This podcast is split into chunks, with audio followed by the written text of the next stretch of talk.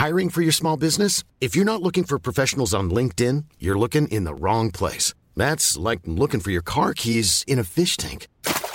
LinkedIn helps you hire professionals you can't find anywhere else, even those who aren't actively searching for a new job but might be open to the perfect role. In a given month, over 70% of LinkedIn users don't even visit other leading job sites. So start looking in the right place. With LinkedIn, you can hire professionals like a professional. Post your free job on linkedin.com slash people today. Bonjour à tous et bienvenue à vous pour Midi News. Voici les thèmes qui vont nous occuper, les thèmes de débat. Et revoilà le retour aux surprises de l'étiquette d'extrême droite. Une étiquette qui ne sert pas à décrire, à qualifier, mais souvent à disqualifier pour mieux anesthésier tout débat. Emmanuel Macron dénonce l'extrême droite avec Marine Le Pen, mais allons plus loin pour comprendre alors si des, millions de Français sont aussi d'extrême droite, des sortes de factieux anti-républicains. On va en débattre, il y aura des avis opposés autour de la table. Entre Emmanuel Macron et Marine Le Pen, l'écart se resserre selon un sondage Opinionway pour CNews et les deux candidats se rendent coup pour coup, coup sur coup, sans compter aussi les tribunes de médias et de sportifs qui entrent dans le jeu pour appeler bien sûr à voter pour Emmanuel Macron. D'ailleurs, on va en parler, les deux candidats et les médias, une histoire tumultueuse, relation avec les journalistes, choix des journalistes pour animer le débat d'entre-deux tours. Et puis à notre retour, un serpent de mer de la vie politique et publique. Revoilà le septennat. C'est bien connu, le septennat bah, va régler tous les problèmes en France. Alors les deux candidats le proposent, mais avec des nuances importantes, hein, il faut le reconnaître. Nous en parlerons également. Voilà pour euh, eh bien, le sommaire. Je vous présenterai nos invités dans quelques instants, mais tout d'abord, le journal. Et c'est avec vous. Bonjour, chère Nelly Denac. Bonjour chère Sonia, bonjour à tous. Et euh, effectivement, il n'y a aucun répit dans cette campagne euh, de l'entre-deux tours. Marine Le Pen était ce matin aux côtés de ce qu'on appelle la France qui travaille. C'était à Gennevilliers, euh, dans les Hauts-de-Seine, en visite dans une cimenterie. Elle s'est entretenue avec son dirigeant de la problématique des matières premières. La candidate du Rassemblement national qui ne veut pas laisser son rival s'accaparer le terrain, comme nous l'explique Johan Usaï qui l'accompagnait. Marine Le Pen n'entend pas du tout laisser le champ libre à Emmanuel Macron. Voilà pourquoi ses équipes lui organisent chaque jour un déplacement axé essentiellement, pour ne pas dire uniquement, autour du pouvoir d'achat. Avec Emmanuel Macron, ce n'est pas la France qui va mal, c'est la France qui s'arrête, a dit aujourd'hui la candidate du Rassemblement euh, national.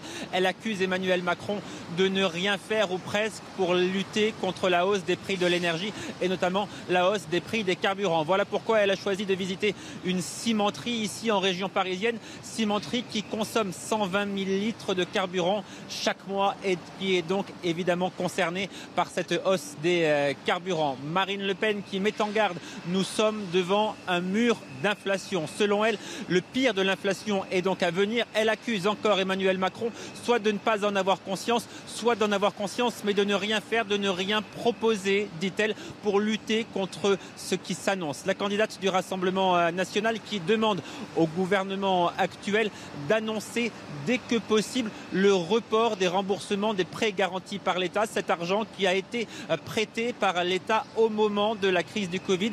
Les entreprises vont devoir commencer pour certaines d'entre elles à les rembourser dès le mois prochain. Marine Le Pen l'assure. Beaucoup d'entre elles ne pourront pas, beaucoup d'entre elles vont faire faillite. Message très pessimiste donc de Marine Le Pen qui l'assure. Je suis la meilleure candidate, la seule candidate crédible concernant le pouvoir d'achat pouvoir d'achat, eh bien, c'est la préoccupation principale des Français. Voilà pourquoi Marine Le Pen, comme elle l'a fait avant le premier tour, va miser principalement sur ce sujet durant cette campagne de second tour. Deux finalistes qui s'affrontent sans relâche à distance. Emmanuel Macron, euh, hier, a fait face à quelques interventions hostiles. Ça a été le cas lors de son déplacement à Strasbourg, par exemple. Il assure vouloir aller au contact, contrairement, dit-il, à sa rivale. On l'écoute. Vous savez, moi, je vais au contact du peuple, contrairement à Madame Le Pen. Madame Le Pen, elle confond deux choses. Aller vers le peuple, ce qui est le principe même de l'élection, nous sommes en train de le faire, et ne pas respecter la Constitution. Et donc je pense qu'il faut que tous nos compatriotes aient aussi ça en tête. Quand Madame Le Pen dit Moi je changerai notre Constitution sans en respecter les règles. C'est-à-dire en disant au fond, je vais aller pas avoir référendum même si la Constitution me l'interdit. Un mot de ces violences urbaines qui ont éclaté dans le quartier 12 des Bois, c'est dans la banlieue de Pau. Elles font suite euh, à l'interpellation d'un individu pour refus d'obtempérer. Les forces de l'ordre et les pompiers ont été la cible euh, de jets de pierre par euh, une vingtaine d'individus cagoulés. C'était la nuit dernière. Les policiers qui ont été contraints de se replier et de faire usage de gaz lacrymogène. Écoutez un de leurs représentants syndicaux. Voilà, hier soir, euh, nos collègues ont interpellé un individu suite à un refus d'obtempérer qu'il avait commis avec un véhicule. Et dans la soirée, euh, des individus ont commencé à casser les caméras de vidéosurveillance du, quartier et les grilles du centre social du hameau. Ça en suivi des scènes de véritable guérilla urbaine puisque nos collègues ont été attaqués, euh, je dis bien le mot attaqués par des voyous, par qui ils ont jeté des projectiles, pierres et autres. Les collègues ont dû faire d'abord marche arrière vu la violence des faits. Ensuite, plusieurs véhicules ont été incendiés et l'un a été euh, positionné contre le centre social du hameau, mettant le feu à ce bâtiment. Et puis la crise en Ukraine. Sachez qu'à Mariupol, plus d'un millier de soldats ukrainiens se sont euh, rendus aux forces russes. En début de semaine, déjà, cette brigade avait déclaré qu'elle commençait à manquer de munitions face à l'ennemi. Voilà, dans un instant, évidemment, place au débat avec Sonia et ses invités. Avant cela, l'économie. On va parler du recul des prix euh, du pétrole depuis huit jours maintenant. Et forcément, ça se ressent déjà à la pompe. C'est parti avec Eric de Ridmaten. La chronique éco vous est présentée par Scale, l'école de commerce qui forme vos apprentis dans toute la France. Scale, la culture des talents.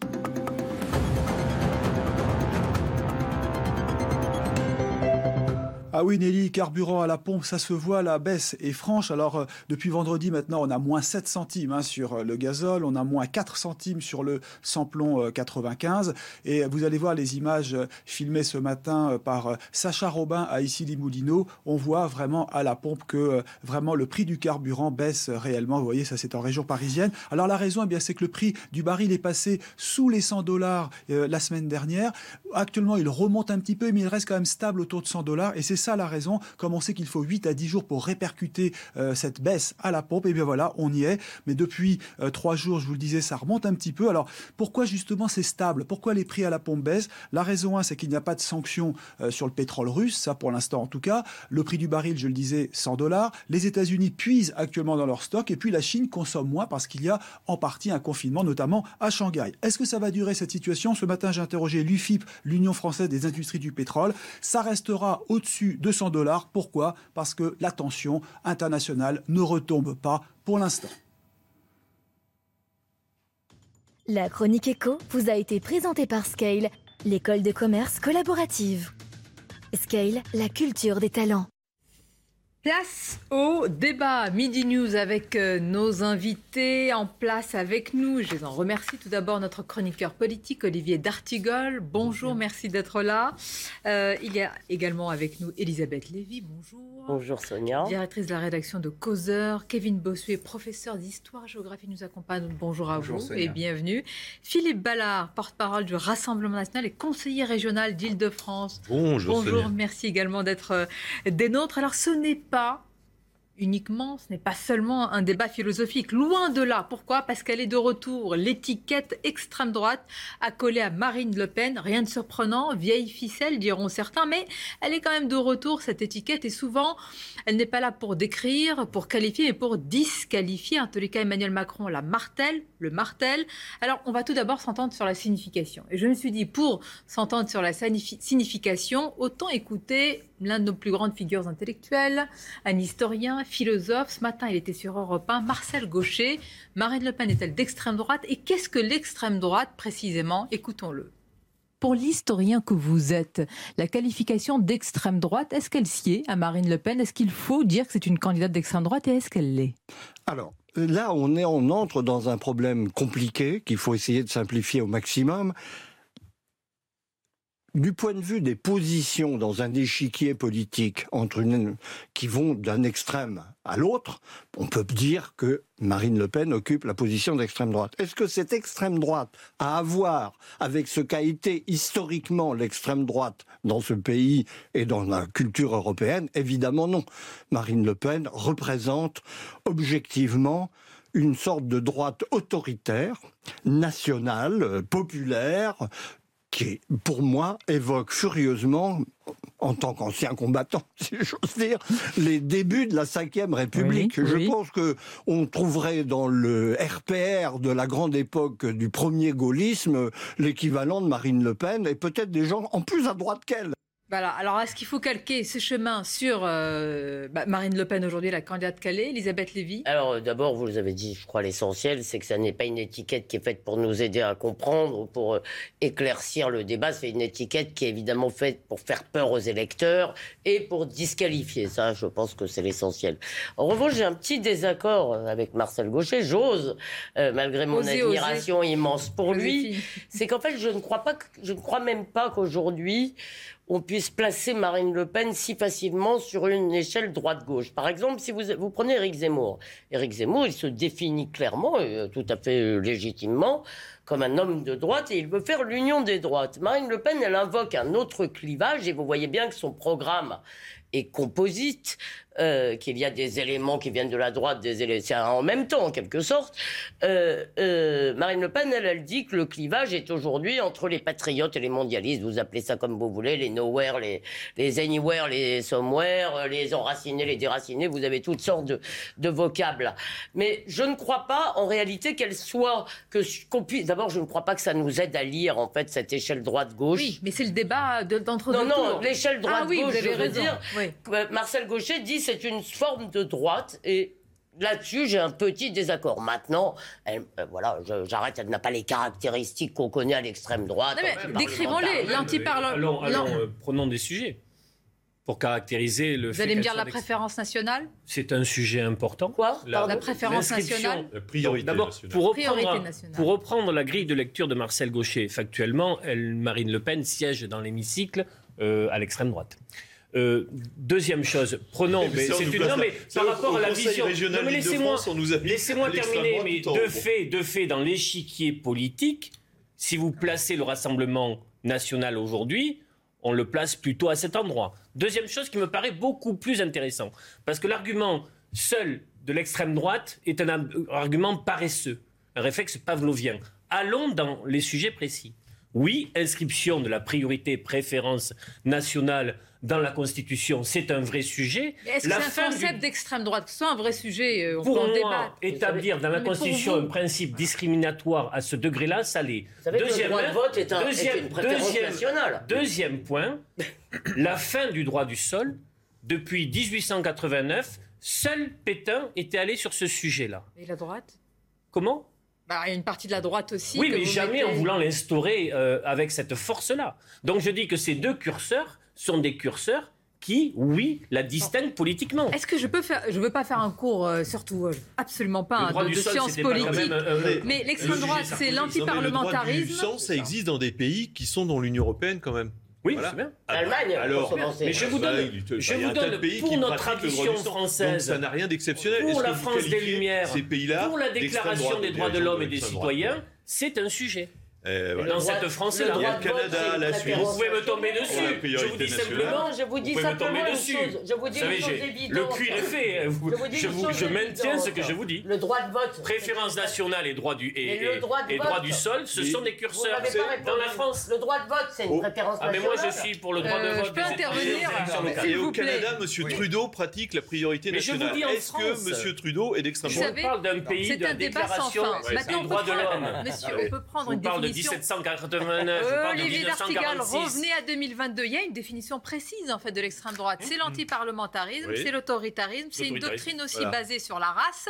Moi, je vous demande, est-ce qu'à partir de là, vous la classez dans l'extrême droite bah, Évidemment. J'allais dire même sans affect. Est-ce qu'on la classe factuellement dans l'extrême droite Non, mais le clivage gauche-droite n'a plus aucun sens aujourd'hui. Quand on prend les thèmes sécuritaires où il y a l'immigration, sans doute que Marine Le Pen est à la droite de la droite, c'est vrai. Mais quand on prend les sujets économiques, je pense qu'elle est un peu plus à gauche qu'Emmanuel Macron. Donc dans ce cas-là, on peut dire qu'Emmanuel Macron est d'extrême droite, si on reprend en effet la terminologie de ces gens. Ensuite, si on reprend tout ce qu'on associe à l'extrême droite, est-ce que Marine Le Pen est dans l'anti-parlementarisme? Évidemment que non. Elle joue le jeu de la démocratie. Est-ce que Marine Le Pen est antisémite? Évidemment que non. Elle passe son temps à défendre les juifs de banlieue qui sont en proie à l'islamisme. Est-ce que Marine Le Pen est homophobe? Évidemment que non. Elle passe son temps à défendre les homosexuels qui sont également en proie à l'islamisme. Est-ce qu'elle est raciste? Absolument pas. Simplement, elle, elle met en avant une forme de priorité nationale qui permet de renouer avec une forme de souveraineté. Elle ne fait pas une différence raciale. Et même sur la question. c'est discriminatoire. on n'est pas, dans le racisme, pour on est dans le droit, Pour le droit au logement, pour l'emploi, ah. pour l'accès à des prestations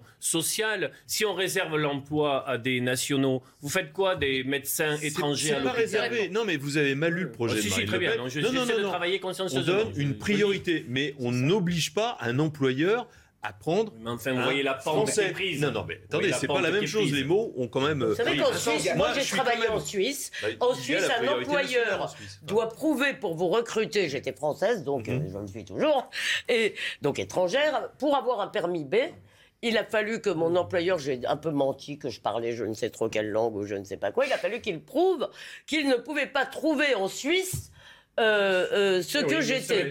C'est ça. En fait, ce qu'on qualifie. ça existe, euh, ça existe juste à côté de chez nous. Ce qu'on qualifie d'extrême droite. ça n'est pas ça. Ça, vous avez le droit de le penser. Ce qu'on qualifie d'extrême droite, c'est le bon sens populaire. Je veux dire, à partir du moment où on a déjà des difficultés liées au chômage, des difficultés liées au pouvoir d'achat, on va pas accueillir encore plus de gens.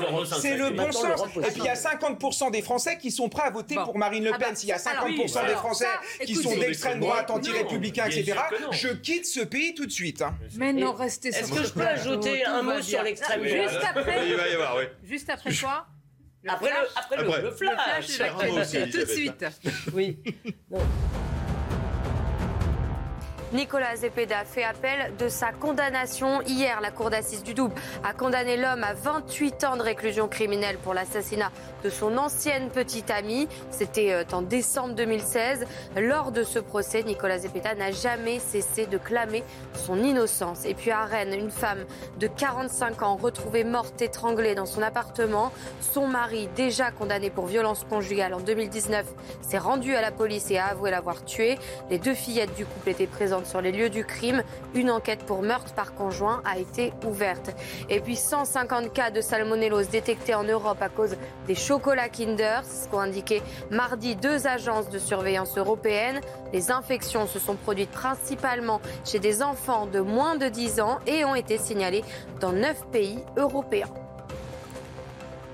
Merci à vous Audrey pour ce rappel de l'actualité. Je vous pose une question. Si depuis plusieurs années on considère que des partis sont d'extrême droite, ça veut dire donc qu'ils sont anti-républicains, pourquoi ne pas les interdire dans ce cas-là? Non mais d'abord, évidemment, si vous voulez, il y a quelques jours... à quelques jours du second tour, tout le monde se réveille, une grande partie, en disant l'extrême droite. La question qu'on devrait se poser, c'est est-ce que ça marche? Et ça, je ne crois pas. Je ne crois pas que c'est une bonne chose parce qu'il y a une espèce de mort, de, de prêchi prêcha, c'est pas bien, c'est le mal, nous, nous sommes le bien, qui est totalement inefficace. Mais moi, ce qui me fascine, c'est l'extension indéfinie du domaine de l'extrême droite. J'ai donc entendu, je ne sais plus si c'était Emmanuel Macron lui-même ou un de ses soutiens, expliquer que être euh, contre un certain nombre de choses de l'Union européenne, et même on a le droit d'être pour le Frexit, après tout, ce qui n'est pas votre cas, mais on a le droit, euh, je veux dire, euh, théoriquement, on, a quand même, on est quand même dans une démocratie, eh bien ça aussi, ce serait d'extrême droite. Donc, ce que j'essaye de dire, c'est que maintenant, il y a une espèce d'idéologie officielle, multiculti, sinon on est d'extrême droite, européiste, sinon on est d'extrême droite. Alors moi, ça finit par me donner furieusement envie d'être d'extrême droite, c'est ça l'ennui, évidemment. Mais non, mais ça commence à m'énerver. Vous allez pouvoir résister, euh, Elisabeth ouais. Non, mais, ce qui est quand on est national, quand on veut défendre, oui, bien sûr. Voilà, les Français, son peuple, on est taxé d'extrême droite. Non, mais c'est oui, mais, euh, par exemple, on a entendu Olivier D'Artigol qui dit une tradition euh, française dans ce pays, des valeurs. C'est-à-dire, et on verra tout à l'heure dans la tribune euh, des sportifs, les valeurs. Par exemple, ils ont mis en avant des valeurs sportives pour s'opposer. Moi, je ne conteste pas. Je veux comprendre qu'est-ce qu'on met dans ce fourre-tout qui sont donnés les valeurs. vous l'avez dit tout à l'heure, Sonia, et Marcel Gaucher le disait ce matin, c'est l'anti-parlementarisme. 11 millions de voix pour Marine Le Pen euh, au deuxième tour de la présidentielle en 2017. On se retrouve avec sept parlementaires. Est-ce que pour autant, il y a eu, comme le 6 février 34, des manifestations devant l'Assemblée nationale? Non. Euh, être d'extrême droite, c'est refuser le débat démocratique. Est-ce que nous refusons le débat démocratique? Non. Euh, la preuve. Est-ce que être d'extrême droite, c'est pratiquer la violence? Est-ce que nous pratiquons la violence? Encore une fois, non. Là, ce sont des vieilles ficelles usées, pour reprendre une, expression, qui évitent de parler du fond, qui évite Déjà, il n'y a pas eu de débat avant le premier tour euh, avec Emmanuel Macron. Et là, il y en a encore moins, puisqu'on nous balance ces éléments de langage qui sont dans le valet-mécom euh, des responsables de la République je suis En Marche. avec l'idée. Et non, mais je finirai juste parce que là, ça me tient à cœur. Euh, il y a Emmanuel Macron qui reproche également à Marine Le Pen de, en quelque sorte, trier les journalistes. Bon, ah, on, va, on, va, en parler. Ah, on va en parler après. Ah, D'accord. ok. C'est bien, vous faites un bon lancement des peut, Vu d'Emmanuel Macron, il y a quand même une duplicité. C'est-à-dire que la droite a été siphonnée au premier tour, et là, on sent bien qu'il dit à la fois le Front républicain n'existe plus, mais qu'il réactive beaucoup cette thématique. En quelques jours, le Front républicain n'existe pas, et là... Et là, voilà, si je voulais pointer cette contradiction. Le, Front républicain n'existe plus, mais il, monte beaucoup dans les tours sur cette thématique de l'extrême droite mais euh, avec quand même euh, une contorsion idéologique, dans le sens où son quinquennat n'a cessé de vouloir ce duel du haut de second tour, puisqu'il pensait que c'était un totem d'immunité pour lui. Il faut quand même dire aussi ça, la présentant comme la principale opposante. Première chose. C'est nous qui votons quand même. Oui, deuxième, deuxième chose, je pense en effet que simplement l'argument d'extrême droite est un argument paresseux et qu'il faut aller dans le détail des programmes et des conséquences de l'arrivée au pouvoir moi, je suis d'accord avec vous. Euh, Nous allons aller dans le détail, mais quand Emmanuel Macron et d'autres euh, accolent cette étiquette, c'est peut-être pour Parce ne pas. Parce qu'ils pensent que cela peut réveiller. Voilà pourquoi nous en parlons. Moi, je ne veux pas anesthésier le débat. Euh, mais je vous pose une question. Est-ce que vous vous souvenez au début du quinquennat d'Emmanuel Macron, une une d'un magazine qu'il avait quasiment qualifié d'extrême droite du fait de sa politique d'immigration? De mémoire, c'était l'Obs, je crois. De sa politique d'immigration qu'il n'a pas faite, donc.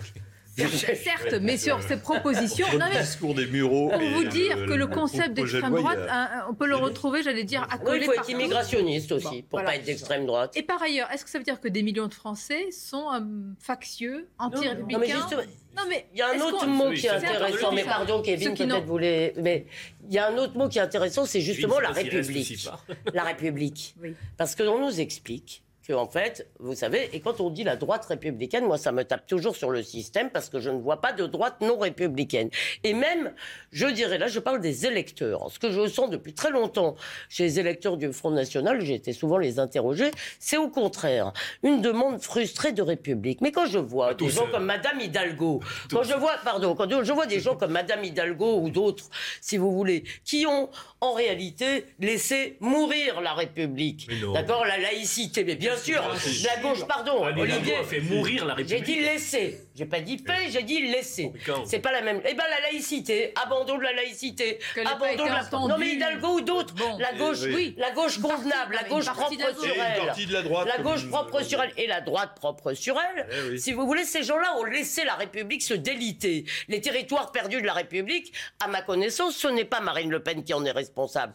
Alors voilà, je vois Kevin qui ouais. alors je laisse. Surtout Je laisse finir ma phrase. surtout que parfois, c'est le camp du bien qui est xénophobe. Parce que quand on laisse entrer tous ces migrants sans être, sans être ah capable de les accueillir, hein. non mais aller vers Stalingrad, aller euh, dans certains quartiers où on a des migrants qui sont...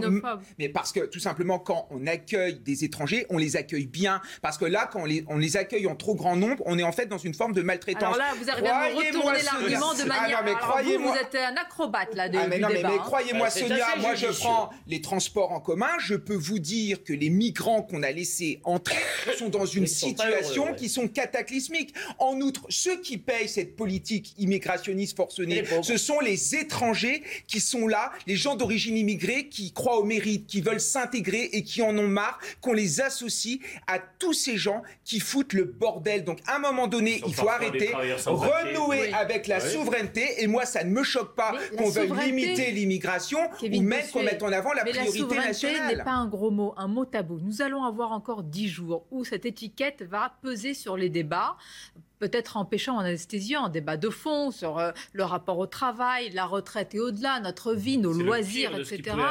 Mais que le débat de fond soit empêché. Alors écoutons Emmanuel Macron ce matin sur euh, euh rester dix jours sur ce plateau. France 2 et, et vous réagissez juste après.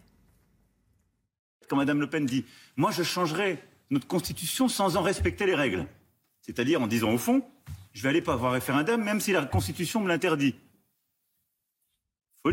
Quand on a une constitution, on en respecte les règles. Sinon, ça veut dire qu'on peut, sous prétexte d'être élu par le peuple, ne plus s'inscrire dans des textes qui nous dépassent. C'est dangereux?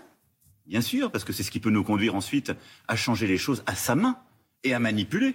Quand la même personne, le même jour, dit Vous êtes journaliste, mais monsieur ne l'est pas, parce qu'il dit des choses qui ne me plaisent pas. On a le début d'une dérive autoritaire. Malgré tous les efforts, le vrai visage de l'extrême droite revient.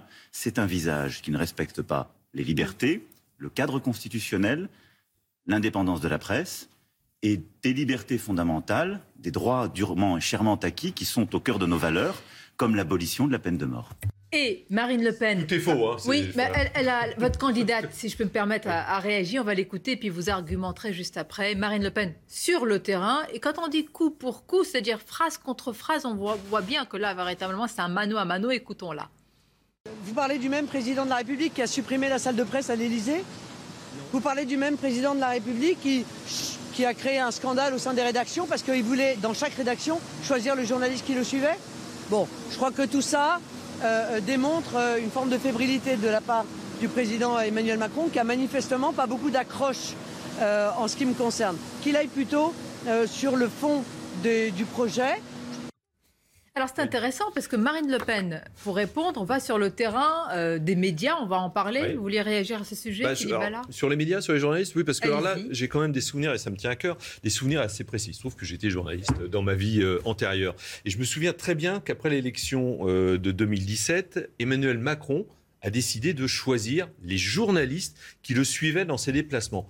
Euh, ça a été une branca totale de la profession, à juste titre euh, évidemment, et le chef de l'État est, revenu euh, en arrière. Il a également, durant son quinquennat, souhaité déplacer la salle de presse de l'Élysée, quand on rentre dans la cour, c'est à droite, pour la mettre deux rues plus loin. Ça en disait long quand même sur les rapports d'Emmanuel Macron avec les journalistes. Là aussi, la profession s'est mobilisée pour faire revenir la salle de presse dans le palais de l'Élysée. voilà, tout ça en dit long sur les rapports qu'Emmanuel Macron euh, veut entretenir avec la presse, avec les journalistes, mais c'est sa vision verticale, autoritaire. On l'a vu lors de la gestion de la crise tout mettre sur la table, parce qu'évidemment, ce qui fait aussi, euh, euh, comment dire, parler. Alors, je ne sais pas si ça fait parler toute la France, hein, pour être tout à fait honnête, mais c'est un vrai sujet aussi que vous sélectionniez des, journalistes présents à vos à vos manifestations, à vos événements. En fait, Philippe Ballard, c'est fou. Hein. Il y avait 400 de mémoire, 453 accréditations vous euh, pour la soirée de pas dimanche soir. Vous n'acceptez pas Mediapart. Mais on, on a répondu à quotidien. On a répondu à quotidien.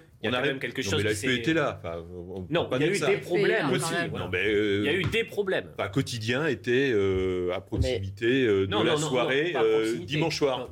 Vous pouvez d'ailleurs le, revendiquer. Vous dites que quotidien Hmm. Il n'y a pas de journaliste bah, ils, ont pu, ils ont ce que nous interviewer. Moi, je, je pense que c'est pas Marine Le Pen de dire s'il y a des journalistes à quotidien ou pas. Les journalistes, c'est pas une religion. Ils ont pu nous interviewer dimanche soir. Il y a des journalistes Ils ont pas même pu nous interviewer dimanche soir. Excusez-moi, est-ce qu'on peut sortir de... nous interviewer dimanche soir. Est-ce qu'on peut sortir juste de la morale sur ce sujet Vous savez ce qu'on va faire, Elisabeth On va marquer une pause et engager le débat. C'est bien quand les termes sont comme ça, posés, comme ça on a le temps d'aller au fond des choses. Une courte pause et on se retrouve.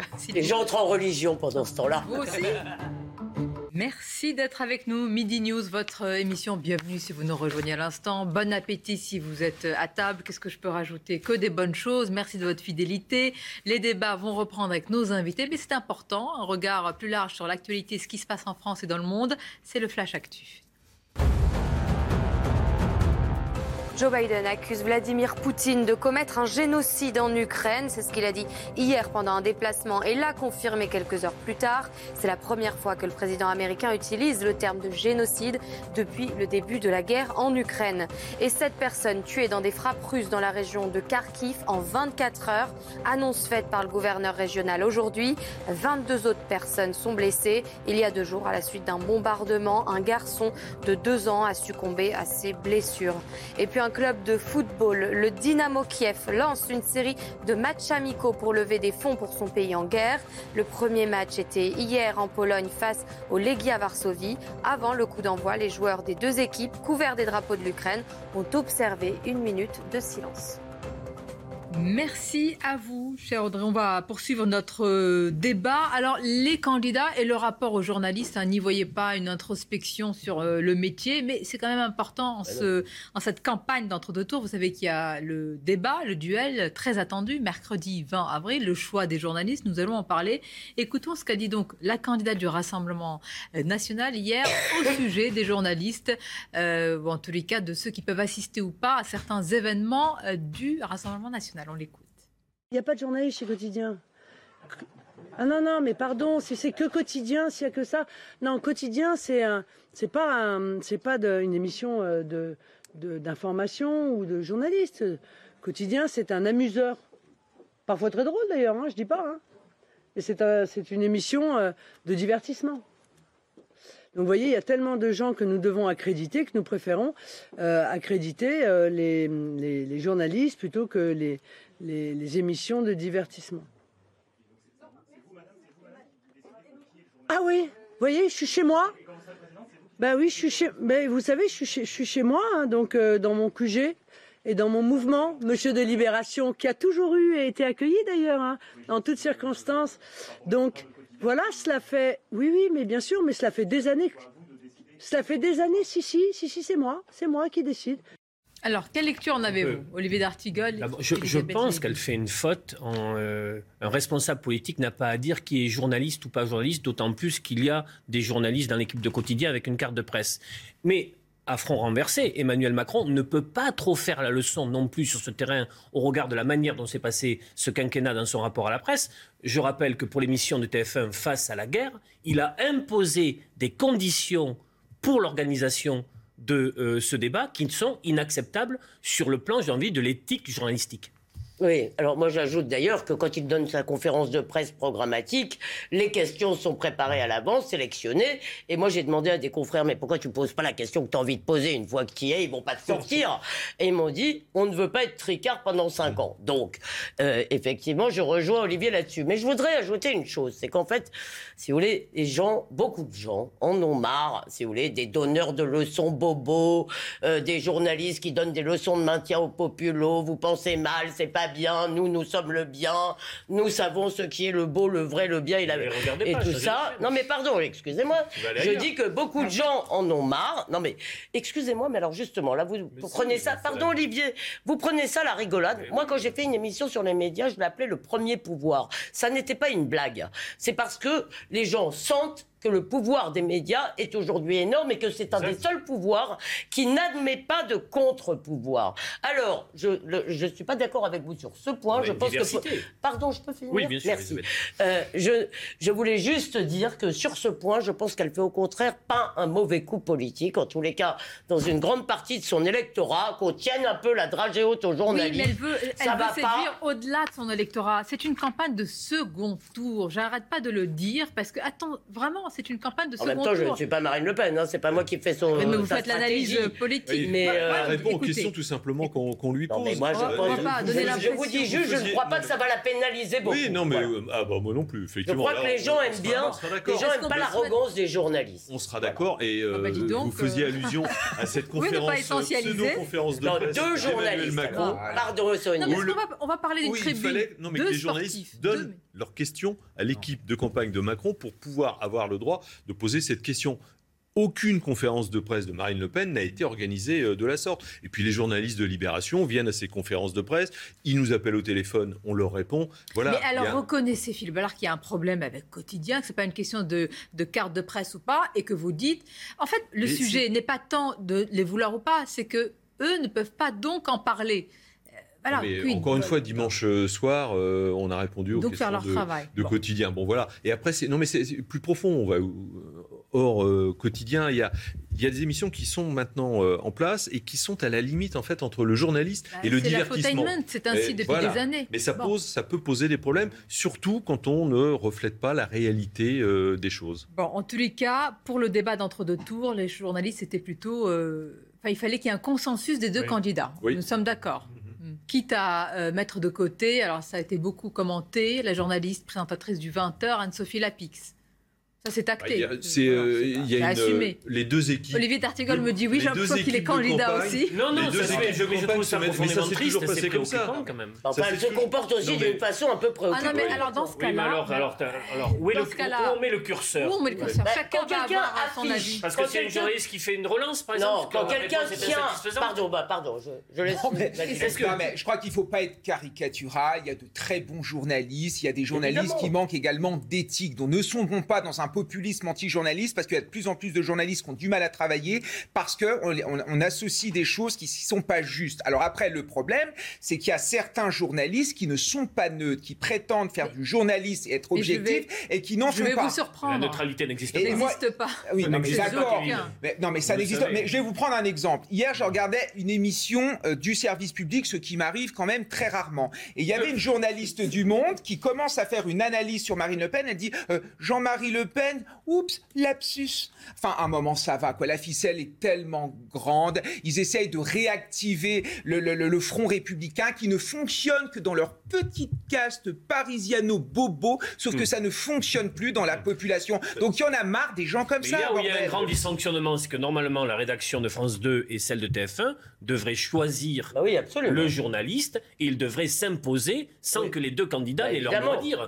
Dans, dans, quelque chose, j'ai envie de dire, de de normal. Oui. non, mais, on se dit que c'est inaccessible. Aux États-Unis, je pense que ce serait totalement un scandale si ça se passait comme ça, parce que effectivement, ça devrait même presque être une surprise. Juste un mot, Anne-Sophie Laflic, c'est une excellente journaliste, mais à chaque fois qu'elle a interviewé Marine Le Pen, elle tient. C'est pas qu'elle ne cache pas sa, euh, euh, son penchant, elle tient à l'afficher, elle tient à montrer qu'elle-même ne mange pas de ce pain-là. Alors nous, on va assister à un débat, d'accord? On veut, on est des citoyens, on va assister à un débat. Moi, je me fiche complètement de savoir si les journalistes ont une belle âme ou pas. Ce que je veux, c'est qu'ils cuisinent les candidats. Oui. Voilà. Mais vous savez, dans ce, enfin, vous connaissez mieux que moi l'exercice, ah la place des journalistes euh, dans ce débat. On va dire que c'est quand même très contraint. On est d'accord. C'est le moins que l'on puisse dire. Moi, j'aurais aimé que éclairer peut-être un peu nos, nos téléspectateurs, savez sans doute quand il y a une élection, comme en 2017, d'accord. D'ailleurs, euh, dans les écoles de journalisme, on a fait euh, cette élection. Et à 80, de mémoire, c'est 92% des suffrages s'étaient portés sur euh, Emmanuel Macron. Il y a même des écoles de journalisme où c'était 100% pour Emmanuel Macron. Voilà, c'est juste pour éclairer un petit peu le débat. Est-ce que peut-être il devrait réserver le droit de vote aux journalistes alors C'est difficile de convoquer l'honnêteté parce que c'est très subjectif. mais, par exemple, quand on dit non, non, mais une... pas de la malhonnêteté. Attendez, l'honnêteté dans les termes. Par exemple, quand on dit extrême droite, pourquoi ne pas dire aussi extrême gauche? Oui, c'est prononcé euh, de temps en temps quand même. Rarement. Et même quand c'est prononcé, c'est pas mal. C'est même quand on prononce le mot extrême gauche, c'est pas du tout mal. Extrême gauche, c'est sympathique, c'est des révoltés. il faut toujours être révolté, tout ci, tout ça. Alors que extrême droite, c'est mal. En fait, la vraie question, c'est quel est l'impact dans l'opinion publique de tous ces concepts, hein, qui, pour l'instant, en tous les cas, pour la plupart des Français, ce sont des concepts. D'où ma question, quel est l'impact de Tribune, notamment, et vous voyez où je veux en venir.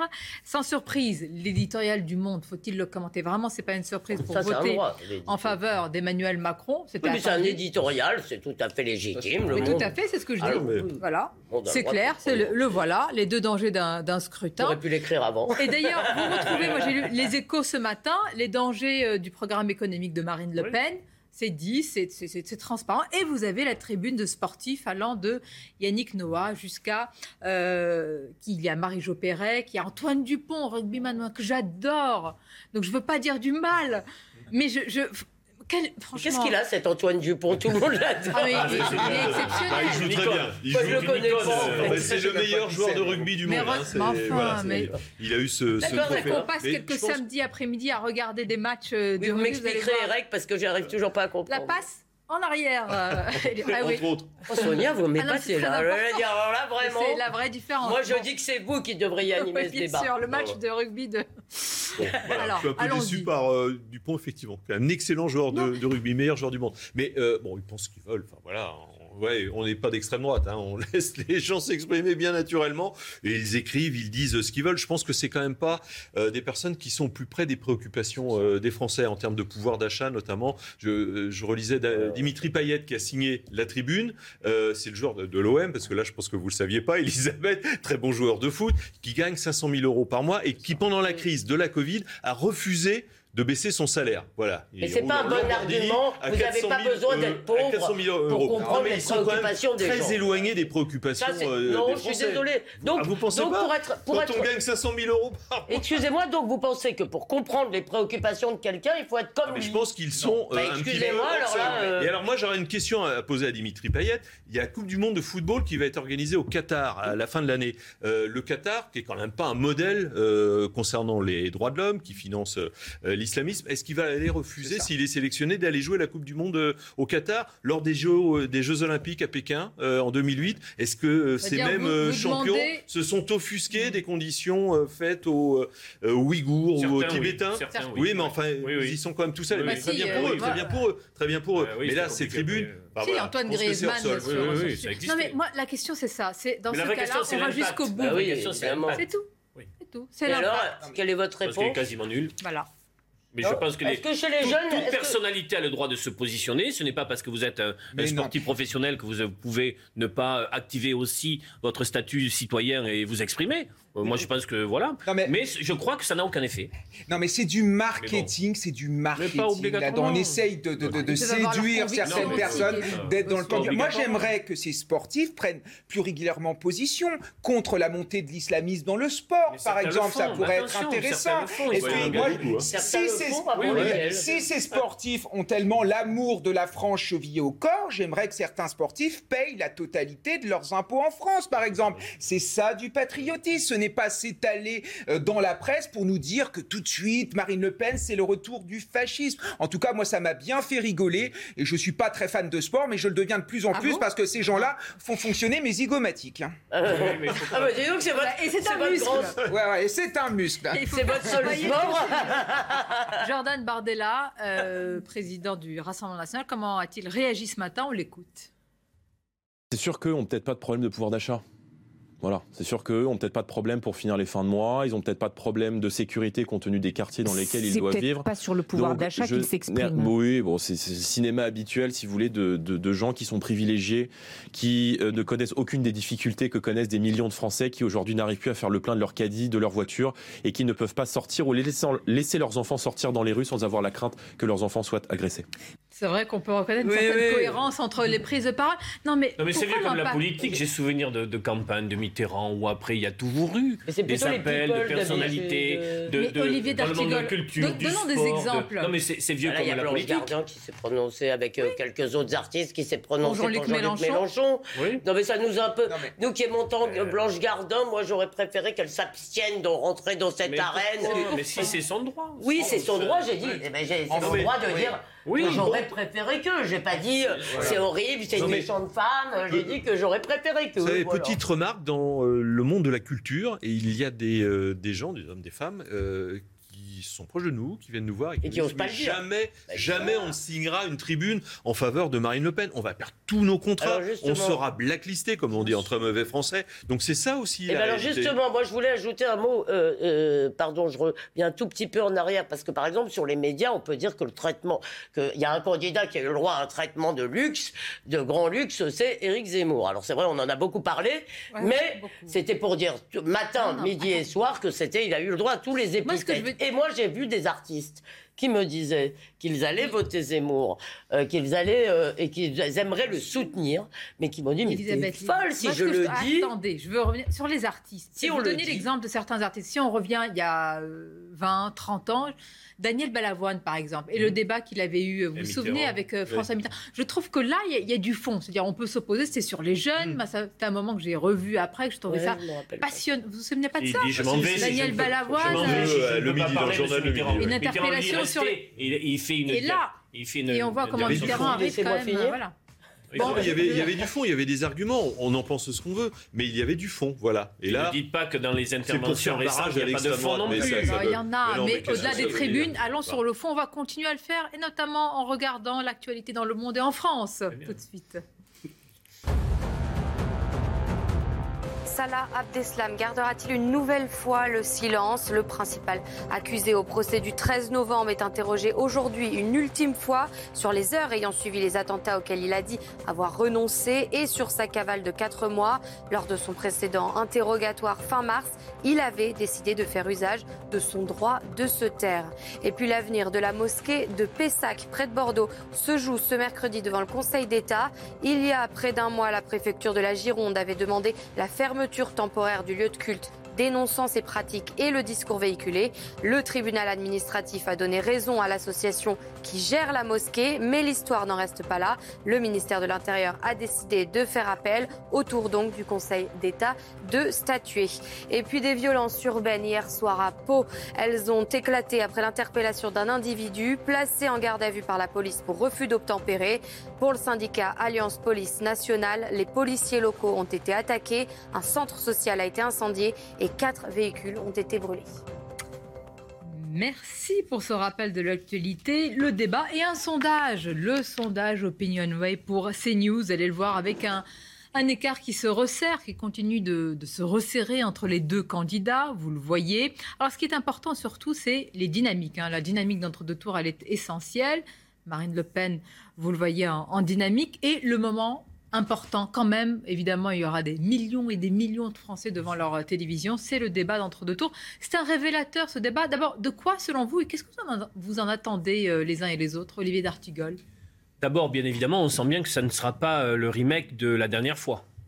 Le contexte politique est totalement différent, notamment Emmanuel Macron est président sortant, et donc un bilan.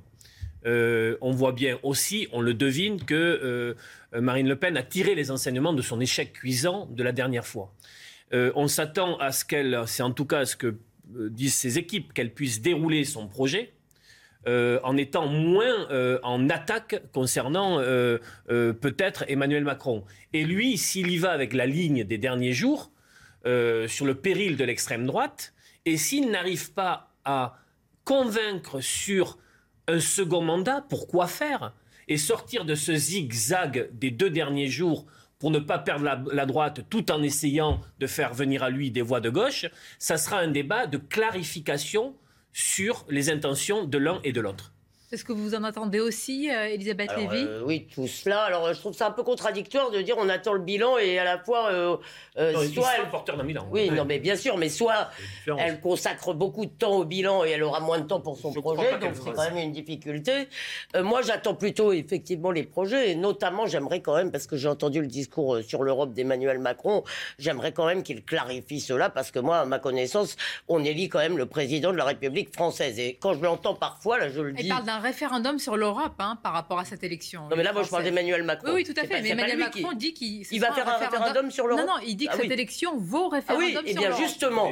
Et, ça, je pense, je pense qu'il prend un risque. Je, prends, je pense qu'il prend un risque parce que, attention, on n'est euh, pas pour ou contre l'Europe. On peut être en revanche très contre, ça c'est mon cas, euh, les avancées vers le fédéralisme que euh, semble proposer Emmanuel Macron. Donc moi, j'attends effectivement qu'il clarifie cela et puis je vais vous faire un aveu j'attends aussi un spectacle parce qu'on a été frustrés. Mais oui, un spectacle politique, euh, un affrontement de fauves. C'est vrai qu'il y a une pas, il y a quand même. Excusez-moi, on n'est pas simplement des, on n'est pas, on est aussi des êtres de chair et de passion. Vous voulez des tripes, vous voulez l'âme, vous voulez un peu de. Bah, je veux, oui, je ah veux voir deux, je veux voir effectivement deux personnalités. je veux voir deux personnalités en action face à face, et effectivement, comme euh, Olivier, je pense. Comment elle se prépare selon vous, Marine ah bah, Le Pen, euh, Philippe Ballard Non, mais. Euh, non, mais là, vous n'allez pas nous donner des secrets. Il s'agit de non, savoir. Non, non, bah, travail. alors, je sais qu'elle a allégé son agenda et que les deux premiers jours de la semaine prochaine, elle va les passer, j'allais dire, dans une à l'assaut. Sur, pas sur le terrain, pour se reposer. Euh, voilà, pour se reposer. C'est un moment fort parce qu'il faut quand même rappeler que ce, ce débat est regardé par euh, entre 16 et 17, voire 18 millions de téléspectateurs. Euh, ah voilà, c'est quasiment un score. Ça reste quand même pas mal de gens qui s'en fichent. Hein. Enfin, c'est la moitié quasiment du corps électoral. Non, mais ça laisse. Ce sont des scores. La question, c'est est-ce que les 13 millions d'abstentionnistes. Et ceux qui n'ont pas regardé savent ce qui s'est passé après. Oui, et puis après, on en parle. C'est un moment incontournable de la vie politique. de la vie politique bah, Ici comme ailleurs. Kevin Bossuet, qu'est-ce que vous en attendez, vous? Quel enseignement? Bah, Moi, j'aimerais bien que la campagne commence enfin. Enfin, j'ai beaucoup. Non, mais... Là, on est d'accord. Ah, voilà. Alors, là, on jours de la campagne entre deux Non, mais j'ai du. Euh, bah, je ne sais pas, mais moi, j'attends toujours. J'ai du respect pour Emmanuel Macron. J'ai du respect pour Marine Le Pen et j'aimerais bien qu'ils évoquent leurs propositions, leurs visions pour les cinq ans à venir. Ils ont chacun des faiblesses. Marine Le Pen, j'attends qu'elle démontre en quoi son projet n'est pas euh, léger euh, sur euh, la, question économique. Emmanuel Macron, j'attends qu'il nous raconte ce qu'il ambitionne pour l'école, ce qu'il ambitionne pour lutter contre l'islamisme, pour réhabiliter l'école de la République. J'attends un vrai débat qui intéresse les Français et des choses dont on ne parle pas. Par exemple, la fracture territoriale, qui est pour moi en France une question majeure. On n'en entend jamais parler. Donc j'attends un débat digne, j'attends un débat qui rehausse la démocratie et pour l'instant, je ne le vois pas. Vous allez avoir beaucoup sur l'Europe. Hein. Parce que véritablement, Emmanuel Macron, pour lui, c'est un Frexit mm. caché, le programme de Marine mm. Le Pen. Et pour elle aussi, elle sait que euh, ça peut être un pas, comme vous dites, vers le fédéralisme. Et je pense quand même que ça infuse partie de l'opinion, il tient beaucoup. Hein. Et, par ailleurs, il faut reconnaître qu'Emmanuel Macron est un homme de conviction sur le sujet. C'est-à-dire qu'il prend un risque vraiment en disant, en donnant ses véritables idées, il finance pas en cherchant la droite, la gauche, etc. Parce que l'identité européenne d'Emmanuel Macron c'est respectable. C'est tout à fait respectable. Je le salue de ce point de vue-là. Est-ce qu'on veut une Europe comme la rêve, la souhaite Emmanuel Macron, Europe fédérale, ou est-ce qu'on veut une Europe qui respecte euh, les peuples. Voilà. Et Marine Le bah, Pen a choisi son camp. oui, mais a choisi son camp. On veut, par exemple, que notre constitution euh, soit plus plus forte que toutes ces jurisprudences qui nous arrivent avec de la une Cour autre dimension de la Cour de justice européenne. avec une autre dimension qui est périphérique au débat européen. Malheureusement, l'actualité peut être aussi une actualité très chargée, très dure, très dense sur une offensive russe sur le Donbass, et peut-être aussi que cette dimension va beaucoup imprégner le débat. Alors, et aussi sur l'islamisme quand eh, même. vous allez tout, mais vous, allez, vous êtes en train de faire le débat d'entre deux tours. S'il vous plaît, attendons de le découvrir. Il serait aussi question du septennat. Vous avez l'impression de, ah, de revenir en arrière, c'est retour vers le passé. Eh bien non, c'est vers le futur. Alors c'est toujours véritablement ce que veulent les politiques, c'est tenter de rattraper ce temps médiatique qui c'est vrai hein, qu'il les mange un petit peu, donc rallonger le temps politique septennat. On va en parler. Et puis d'autres sujets également. Marine Le Pen, vous allez voir euh, les sondages. Et si c'était elle, ces insoumis qui votent Marine Le Pen, mais qui sont-ils pour passer comme ça de Jean-Luc Mélenchon à Marine Le Pen? Nous sommes allés à leur rencontre et vous allez écouter leurs arguments. Très intéressant. à suivre. Bienvenue à vous si vous nous rejoignez euh, à présent à 13h, deuxième partie de l'émission. Vous allez voir les thèmes que nous allons euh, détailler, mais tout d'abord évidemment le journal présenté par Nelly. Rebonjour à vous Nelly. Rebonjour Sonia, bonjour à tous. Pas de répit hein, dans cette campagne d'entre-deux tours. Le duel se poursuit à distance entre euh, les deux finalistes. Marine Le Pen était ce matin aux côtés de la France qui travaille. C'était à Gennevilliers dans les Hauts-de-Seine en visite dans une cimenterie. Elle a dit ne pas vouloir laisser son rival s'accaparer le terrain.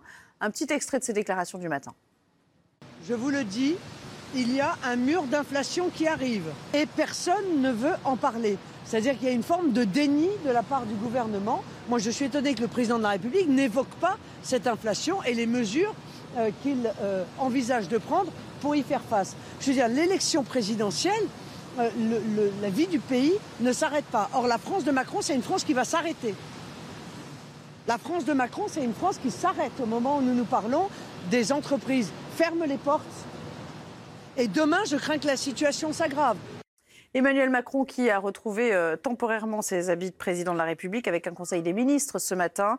Euh, le dossier ukrainien était à l'ordre du jour. La France, dont je vous rappelle qu'elle est le premier fournisseur d'armes à l'Ukraine. Écoutez, Gabriel Attal, c'était à l'issue du conseil. Nous avons évidemment accompagné l'Ukraine aussi s'agissant des équipements de défense. Je peux vous donner un chiffre qui n'avait pas été donné euh, jusque-là. La totalité des livraisons d'équipements militaires à l'Ukraine ces dernières semaines, depuis que le conflit euh, a démarré, s'élève à 100 millions d'euros par la France.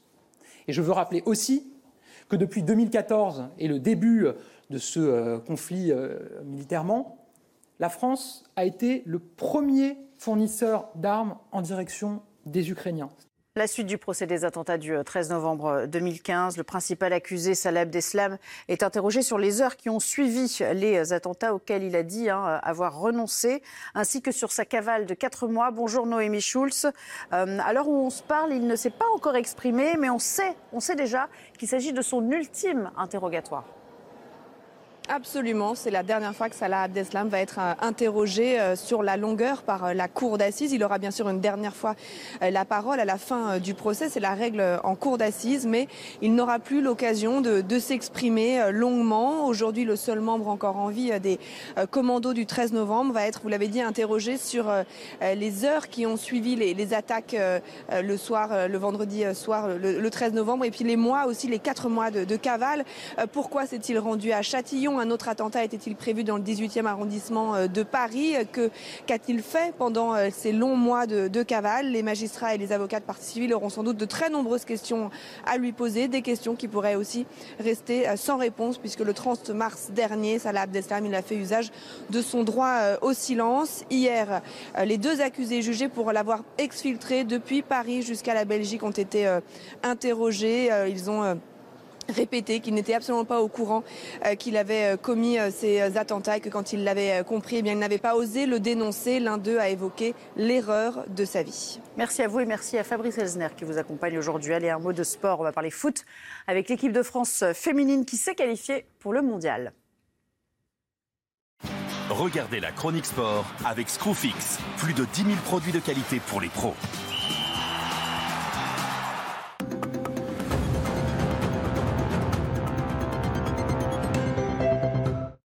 L'équipe de France qualifiée pour le mondial, les Bleus l'ont emporté hier face à la Slovénie. Dans une rencontre pauvre en occasion, elle se contente d'un seul but. Il est signé Delphine Cascarino au retour des vestiaires. Wendy Renard est toute proche de faire le break mais trouve le poteau de la gardienne slovène. 1-0. Les Françaises peuvent désormais se concentrer pleinement sur l'Euro qui aura lieu du 6 au 31 juillet. C'était la chronique sport avec Screwfix. Plus de 10 000 produits de qualité pour les pros. Midi News, les débats avec nos invités autour de la table. Olivier D'Artigol, notre chroniqueur politique, Kevin Bossuet, qui est professeur d'histoire-géographie. On dit d'histoire-géographie, hein, comme dans géographie, oui. oui. Et d'éducation euh, morale et civique. Ah, oh. l'éducation morale.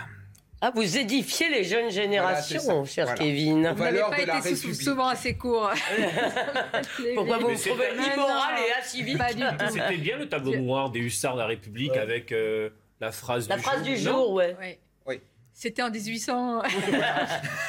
bah ouais, mais c'était bien, on était dans la même classe en 1800. Vous êtes toujours aussi dissipé, pardon, parce que. Ah, Un peu, oui. Ouais. élève carbone de 16. Merci d'être là. Et oui, toujours présent, avocat pénaliste, élève brillant qui a fini avocat. Voilà. Un parcours euh, bien balisé. Le meilleur d'entre nous. Ah, Donc ça s'est mal terminé. Alors, soyons sérieux. Qui sont-ils? Où sont-ils? Que veulent-ils? Les envahisseurs, c'est Non, bah, euh, on aimerait, enfin, les deux candidats aimeraient bien les voir envahir leur, euh, j'allais ah, dire, potentiel électorat. Oui, les urnes. Ce sont les insoumis. Là, une partie de la France insoumise, mais la France qui a voté pour Jean-Luc euh, Mélenchon, votera en partie pour Marine Le Pen. Alors, on s'est intéressé quand même à ces électeurs capables de mettre un bulletin Jean-Luc Mélenchon et de mettre pour le second tour un bulletin Marine Le Pen à l'encontre finalement eh bien la forme de consigne de vote qu'a donné euh, Jean-Luc Mélenchon. On va aller à Bordeaux pour voir euh, quels sont les arguments de ces électeurs et les plus jeunes d'entre eux qui voteront bien en partie pour Marine Le Pen. Regardez.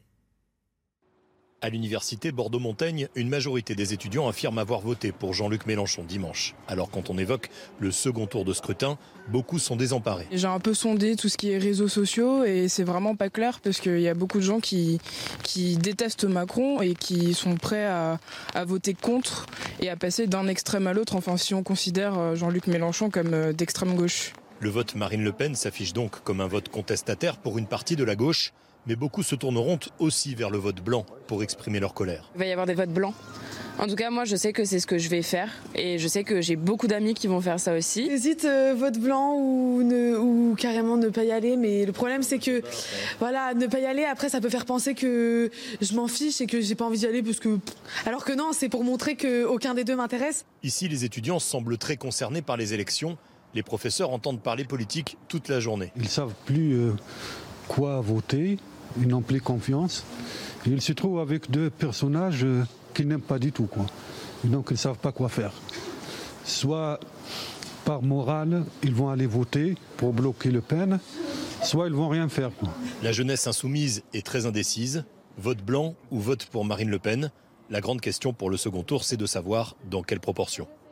Reportage d'Antoine euh, Estève. Alors, vote Marine Le Pen ou vote blanc, euh, mais quand même, ça interroge véritablement, ou abstention, évidemment, ça c'est très important, mais les arguments, et surtout les plus jeunes de ces électeurs capables de mettre ces deux bulletins en apparence quand même antinomiques, mais pas tellement dans leur esprit. Il faut donner des éléments, quand des enquêtes sont réalisées, c'est à peu près les trois tiers, un tiers abstention, un tiers Macron, un tiers euh, Marine Le Pen.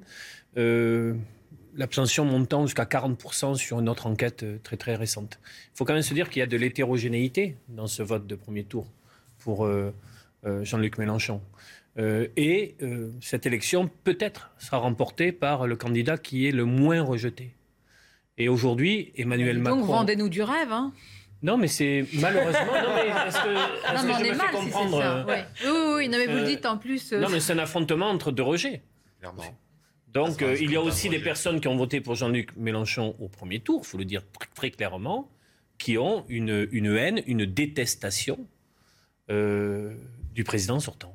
Détestation, hein, vous dites. Oui, je crois qu'il y, y, a un climat dans le pays. On le voit d'ailleurs sur certains échanges rugueux. On va le voir, parce que attention aussi, vous avez raison, hein, pas je, la je, le je, ne, je constate ce phénomène-là. Je ne dis pas que Rappelez-vous la, la tribune de François Ruffin. Il avait fait une tribune très violente et même non seulement on peut le constater, on peut aussi un peu le déplorer parce que, si vous voulez, on peut être, on peut s'opposer à quelqu'un sans être dans une espèce d'affect, dans, un, dans une espèce d'affect, oui. Pour une fois, j'ai pas fait la faute. Euh, une espèce d'affect. Euh, oui, non mais ce que je veux dire, c'est qu'on peut essayer d'avoir des opinions sans avoir des détestations, ça va pas nous aider. Moi, ce qui m'étonne dans votre reportage... Ça va bien dans votre vie, quand ça va très mal, vous pouvez basculer. D'accord, bon. Ce, que, ce qui me m'étonne dans votre reportage, un, c'est qu'ils le disent. Donc, si vous voulez, ça prouve que euh, le chantage à l'extrême droite marche visiblement pas.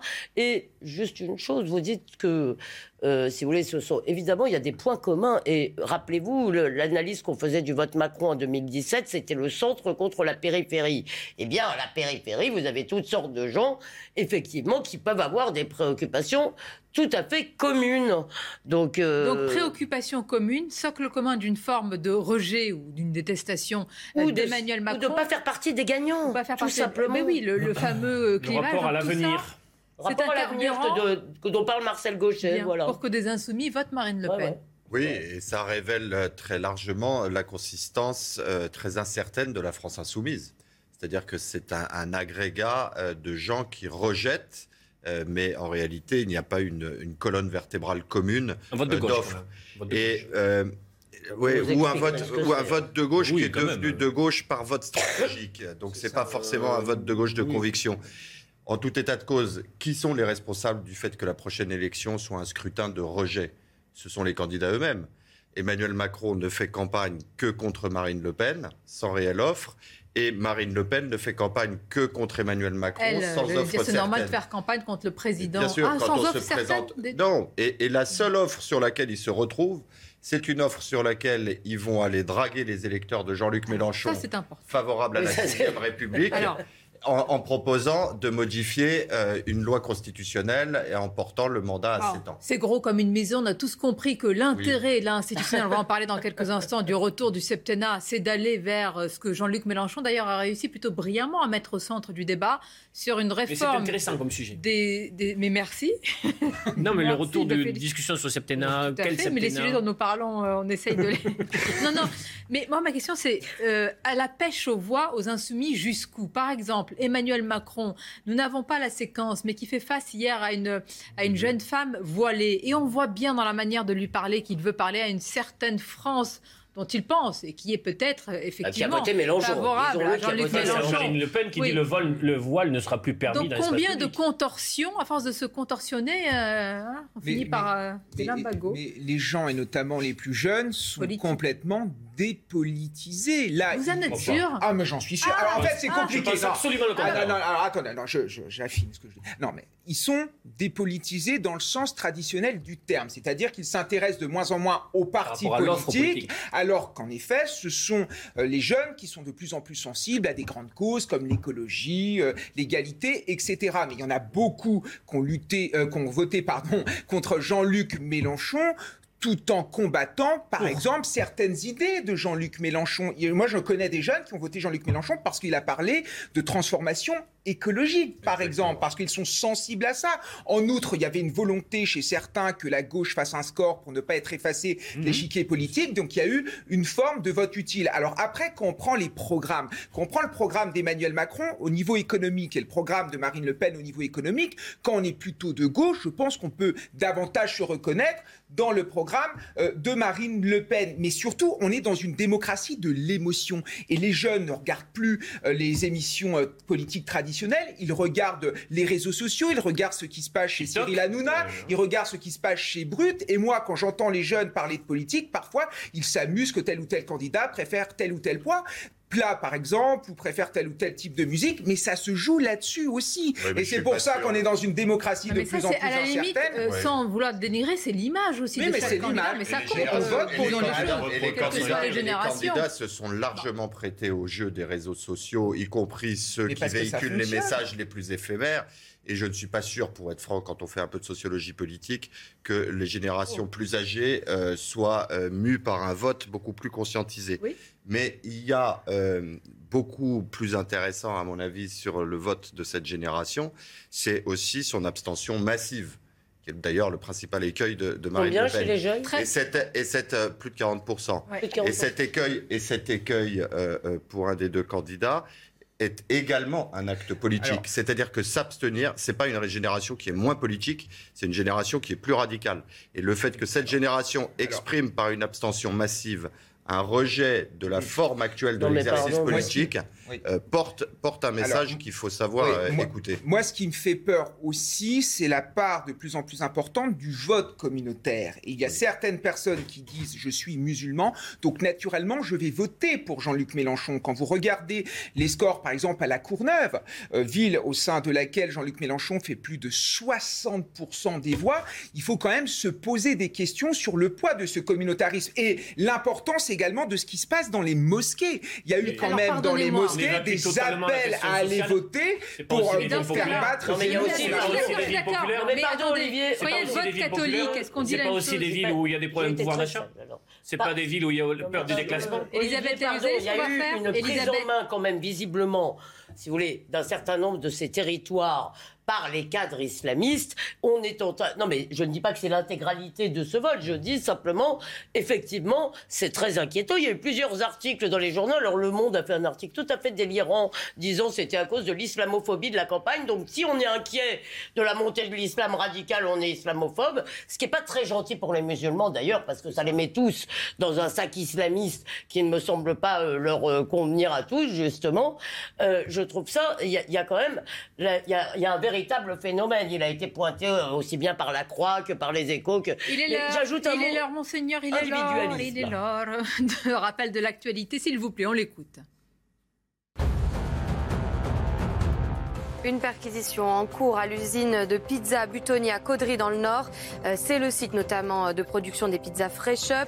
Elles sont considérées par les autorités sanitaires comme à l'origine de plusieurs cas graves de contamination d'enfants par la bactérie E. coli. Et puis euh, la Finlande lance son débat sur l'adhésion à l'OTAN. Elle publie un rapport clé sur sa situation stratégique après l'invasion de l'Ukraine par la Russie. Prélude à un débat sur une désormais probable candidature historique à l'OTAN d'ici l'été. Et puis une voiture sans chauffeur arrêtée aux États-Unis.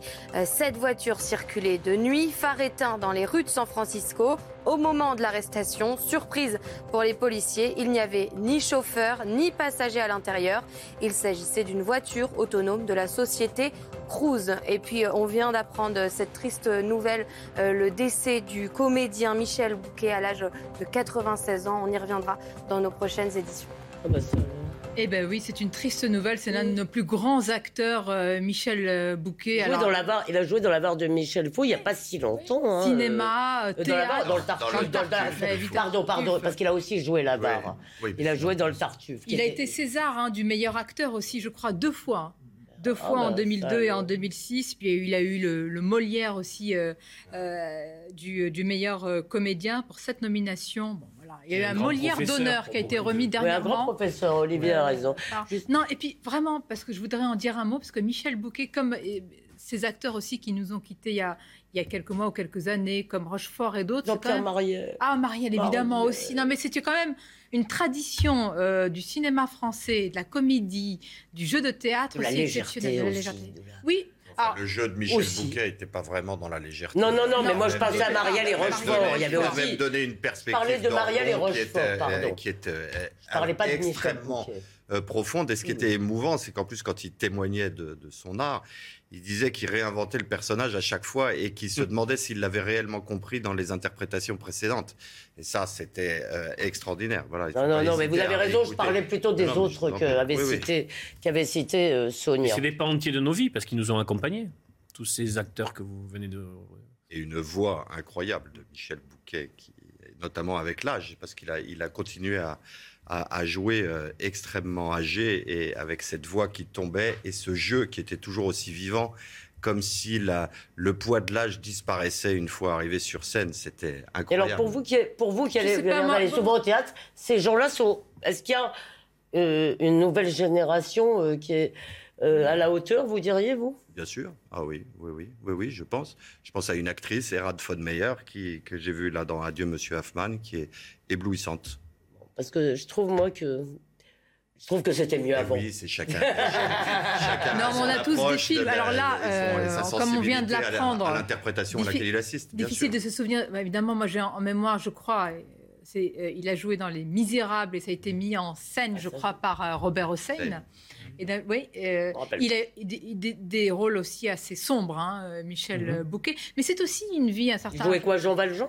Un certain esprit français, oserais-je dire, mais c'est vrai qu'ils font partie d'une lignée d'acteurs. Je ne dis pas qu'il n'y en a plus, mais d'acteurs, de comédiens Bon, mais qui ont marqué cette histoire du cinéma. Qui savait dire un texte, qui savait dire des Alexandrins, qui savait dire aussi des textes aujourd'hui. Attention, aujourd'hui, pardon. C'était mieux avant. oui, mais pardon, Olivier, mais aujourd'hui, nous on a publié un texte sur la comédie française où, euh, alors euh, je ne sais plus quelle était la pièce, mais le, le, le, patron de la comédie française, euh, Éric Ruff, disait ah mais oui, mais il avait fait appel à un metteur en scène étranger qui disait ah oui, mais en France on a trop la révérence du texte excusez-moi. Oui, c'était mieux avant. Mais vous avez raison, mais là, vous critiquez une nouvelle mode oh. chez les metteurs en scène qui se croient aussi importants que les acteurs. Absolument. Alors que les grands metteurs en scène sont ceux qui se mettent en retrait et qui mettent en avant leurs acteurs. Et les écrivains. Et Moi, je voudrais aussi préciser qu'il a euh, joué... écrire Molière, S'il vous plaît. Mais c'est important parce que pourquoi ces comédiens, ces acteurs, ils ont aussi beaucoup endossé de rôles classiques. Et ça, c'était une bah, formation très, très importante. Je vais citer quand même de nombreux rôles du répertoire classique dans le cadre notamment du Festival d'Avignon.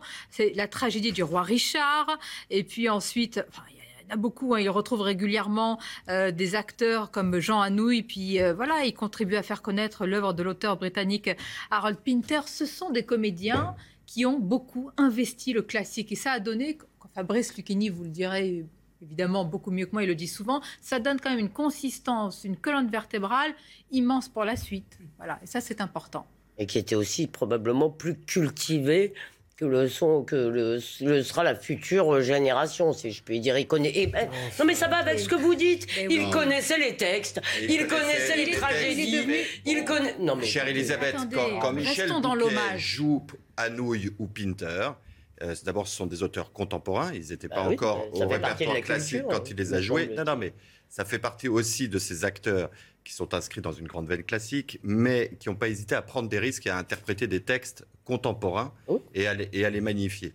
Donc on peut pas, euh, je suis pas sûr qu'il faille les mettre en opposition avec une génération nouvelle. J'aimerais vérifier qu'on Pardon, j'aimerais savoir ce qu'on apprend dans les écoles de théâtre aujourd'hui. Je veux rester dans l'hommage. Ce que je sais, c'est qu'il est difficile. Elisabeth Lévy, l'hommage. Non, mais c'est important parce qu'il faut rappeler aussi à ceux qui nous regardent, peut-être aussi les plus jeunes, qu'il a été l'un des acteurs euh, fétiches euh, de Claude Chabrol, qu'il a joué dans le film euh, La femme infidèle. Ça m'avait beaucoup marqué, non pas par rapport au titre, mais par rapport à.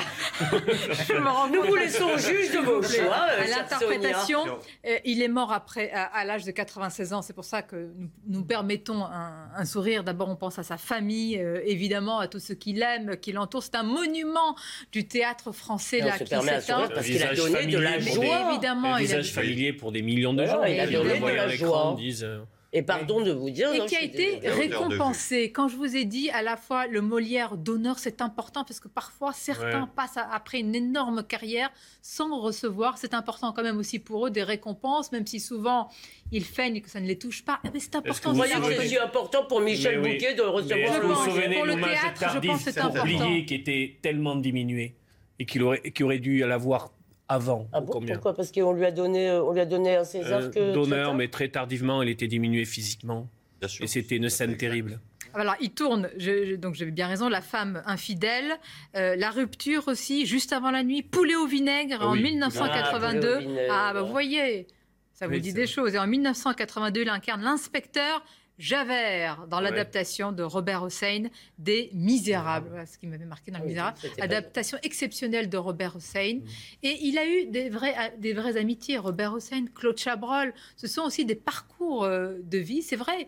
Avec, on parlait tout à l'heure de Marielle ou de Rochefort, ce sont des amitiés malgré parfois des coups de gueule, ce sont des, des acteurs et des comédiens qui ont vécu ensemble. Et, puis, des vraies prises de risques, parce que euh, Michel Bouquet, quand il accepte d'être mis en scène par Robert Hossein, il s'éloigne d'un théâtre un peu élitiste pour venir à un théâtre populaire euh, qui n'était pas forcément euh, l'école dans laquelle il s'était inscrit euh, dans sa carrière jusque-là. Et c'est ça qui est réjouissant. Et puis des, interprétations au cinéma incroyables, notamment celle de, François Mitterrand dans le...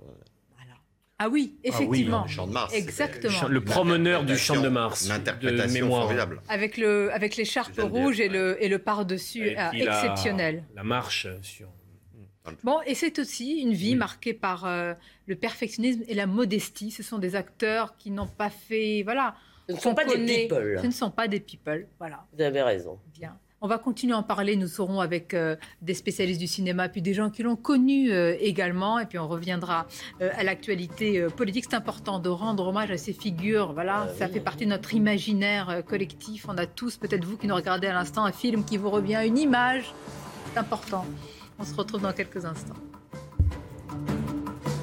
Immense comédien, euh, j'allais dire acteur gargantuesque par son talent, par sa générosité également. Michel Bouquet nous a quittés à l'âge de 96 ans. On va continuer à en parler, avoir beaucoup de réactions également, partager des souvenirs certainement avec vous qui euh, avez vu certains de, de ces films, de ces pièces de théâtre. Mais tout d'abord, le rappel du reste de l'actualité. En Égypte, 10 morts, dont 4 Français dans un accident de bus à Assouan. En outre, 14 autres personnes ont été blessées. L'accident a eu lieu tôt le matin quand le bus qui transportait les touristes est entré en collision avec une voiture. Les accidents de la circulation sont malheureusement courants en Égypte où les routes sont souvent mal entretenues. Officiellement, 7000 personnes ont été tuées dans des accidents de la route en 2020. Et puis l'Ukraine n'ouvrira aucun couloir humanitaire aujourd'hui. Déclaration de la vice-première ministre ukrainienne matin. Selon elle, les Russes ont bloqué tous les bus au sud du pays et violent le cessez-le-feu dans la région de Lugansk à l'est. La responsable ukrainienne accuse la Russie de ne pas respecter les normes du droit international humanitaire. Enfin, à Mariupol, plus d'un millier de soldats ukrainiens se sont rendus aux forces russes. C'est ce qu'a déclaré ce matin euh, le ministère de la Défense russe. Les militaires auraient volontairement déposé les armes. En début de semaine déjà, cette brigade avait déclaré qu'elle commençait à manquer de munitions contre les Russes.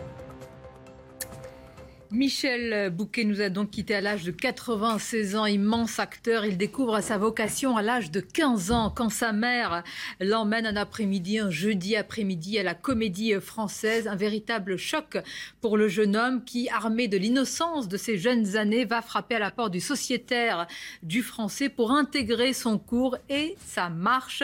Il rentrera ensuite au conservatoire euh, et il sera proche de Gérard Philippe et puis ensuite il va rentrer rencontrer Albert Camus et qui va le repérer et l'engager dans sa première pièce Caligula, acteur énigmatique, euh, je le disais, proche de Claude Chabrol. Il va aussi sublimer le malade imaginaire, se montrer froid et acariâtre dans les péchés originels. Mais enfin, euh, c'est un spécialiste du cinéma qui va beaucoup mieux nous en parler. C'est Bruno Kras qui est euh, avec nous. Bruno, on souligne à la fois évidemment l'immensité de l'acteur, ce côté énigmatique et aussi quelqu'un qui a tout joué ou presque.